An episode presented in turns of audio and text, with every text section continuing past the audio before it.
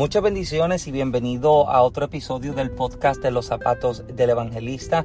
Este que le habla es el pastor Michael Santiago, así que sean todos bienvenidos y muchísimas felicidades a todos en este nuevo año.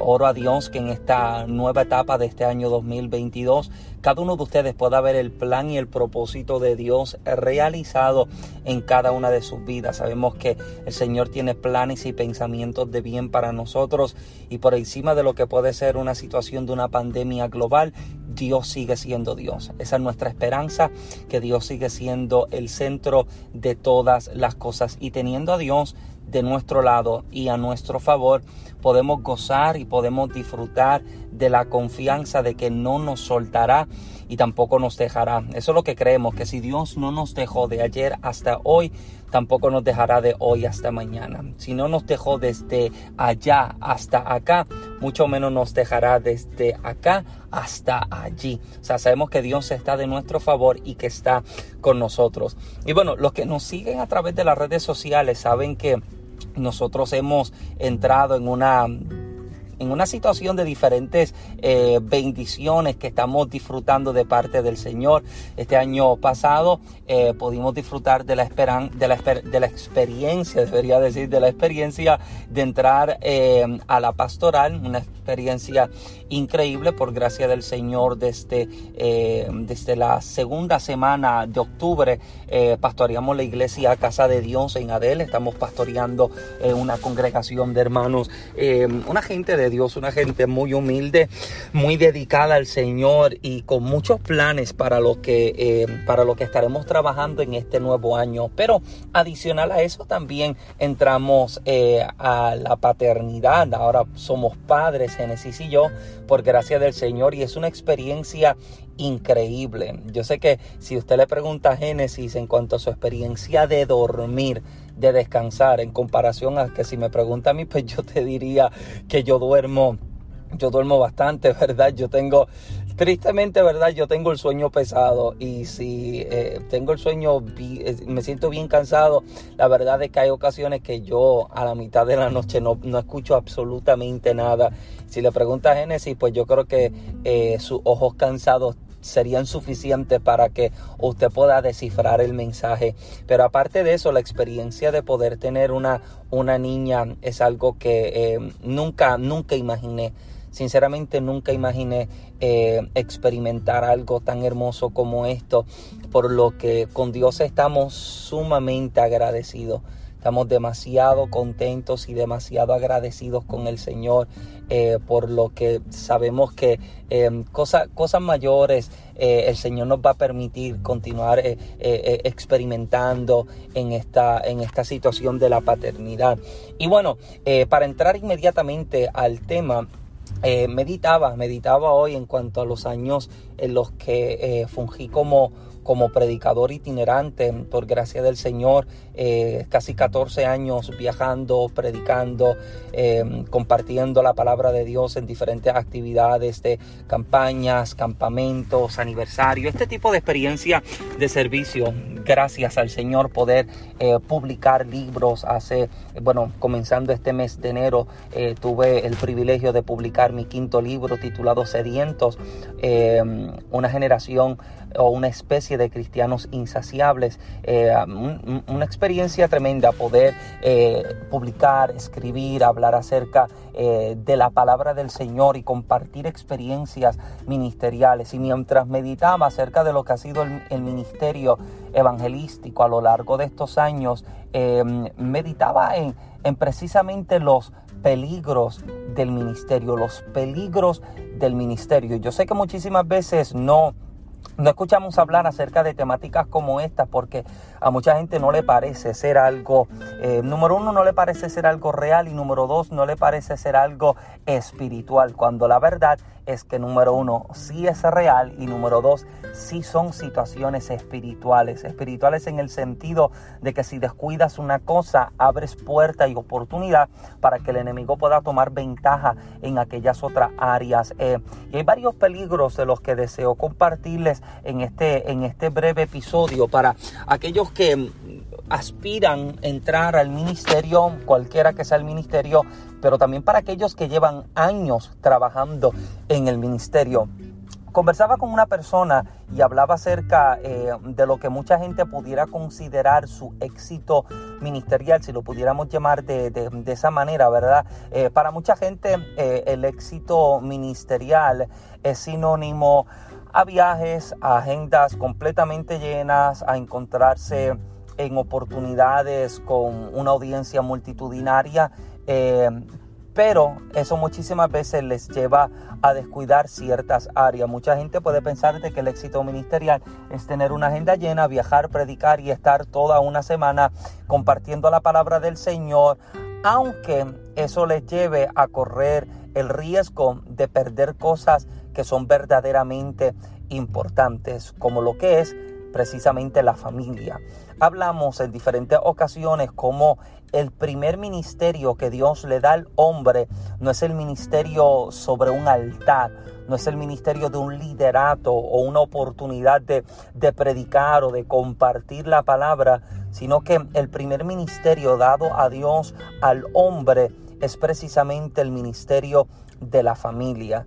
Y si mi éxito ministerial me lleva a perder tiempo de calidad con mi familia, a perderme momentos importantes con mi familia, a perderme el crecimiento de mi hija, em, yo debería em, mirarlo con otros ojos eh, y, y ponerlo, ponerlo en balanza de juicio, porque no creo que ningún ministerio eclesiástico sea dado por Dios para echar a perder, para echar a perder el primer ministerio que te dio.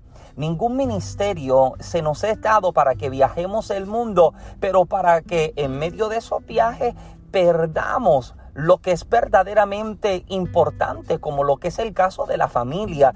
Conozco tristemente mm, de personas que por querer vivir una vida tan ajetreada con una agenda ministerial, tristemente han perdido su matrimonio, sus hijos eh, detestan, y, y, escúchame que yo tenga que usar esta palabra, pero eh, puede sonar algo fuerte, pero es una realidad de que la gente, tenemos hijos eh, de ministros que odian, detestan lo que es la iglesia, lo que es el ministerio, lo que es trabajar para Dios, porque desde, desde su experiencia personal ha sido una experiencia en la que por querer estar o por tener que estar, en la iglesia, en cultos, en actividades. Papi o mami nunca estuvieron conmigo en mis días de graduaciones, en mis días em, de deportes, en mis días importantes. Mira, em, eh, muchísimas veces nosotros como padres oramos para que nuestros hijos sean ministros, ¿verdad? Y que qué honor o qué bendición tan grande, ¿verdad? Que nuestros hijos puedan dedicarse al Señor, al ministerio. Pero yo creo que muchas veces tratando de sonar muy espirituales oramos de esa manera cuando la verdad es que yo le oro a Dios y esto es algo que yo converso con la, con la congregación. Yo oro a Dios que mi hija pueda entrar al ministerio. Gloria a Dios que el Señor la llama al ministerio. Si el Señor la llama al ministerio y puede servir al Señor en cualquier área ministerial, gloria a Dios por ello. Pero si, si, si a Dios no le place llamarle al ministerio, yo oro a Dios que ella pueda convertirse en una profesional, que ella pueda convertirse en una persona de eminencia, en una persona importante en la sociedad, que pueda ser doctora, que pueda ser abogada, que pueda ser jueza, que pueda ser alcaldesa, gobernadora. Esa es mi petición al Señor, porque aún dentro de las posiciones en las que se puede encontrar, aún en esos lugares puede servir al Señor, aún en esos lugares puede ser luz en medio de tinieblas. Pero cuando tenemos ministros que oran a Dios para que sus hijos no sean dados al deporte o no sean dados a, otras áreas profesionales porque no quieren encontrarse en la situación de tener que cancelar un evento evangelístico evangelístico o ministerial por tener que llegar a una actividad de su hijo, amado, yo creo que hay, algo que debe, que, que debe observarse ahí. Yo creo que hay algo que debería atenderse en ese momento cuando tu ministerio se hace más importante que tu familia. Yo creo que hay cosas que están fuera de lugar y, y tristemente yo creo que la falta de educación, la falta de educación en cuanto al matrimonio, a la crianza de hijos y al ministerio en general de familia, aparte de lo que es el ministerio de la iglesia, yo creo que a, causa de esa falta de educación tenemos tantos errores que se han cometido a lo largo de los años.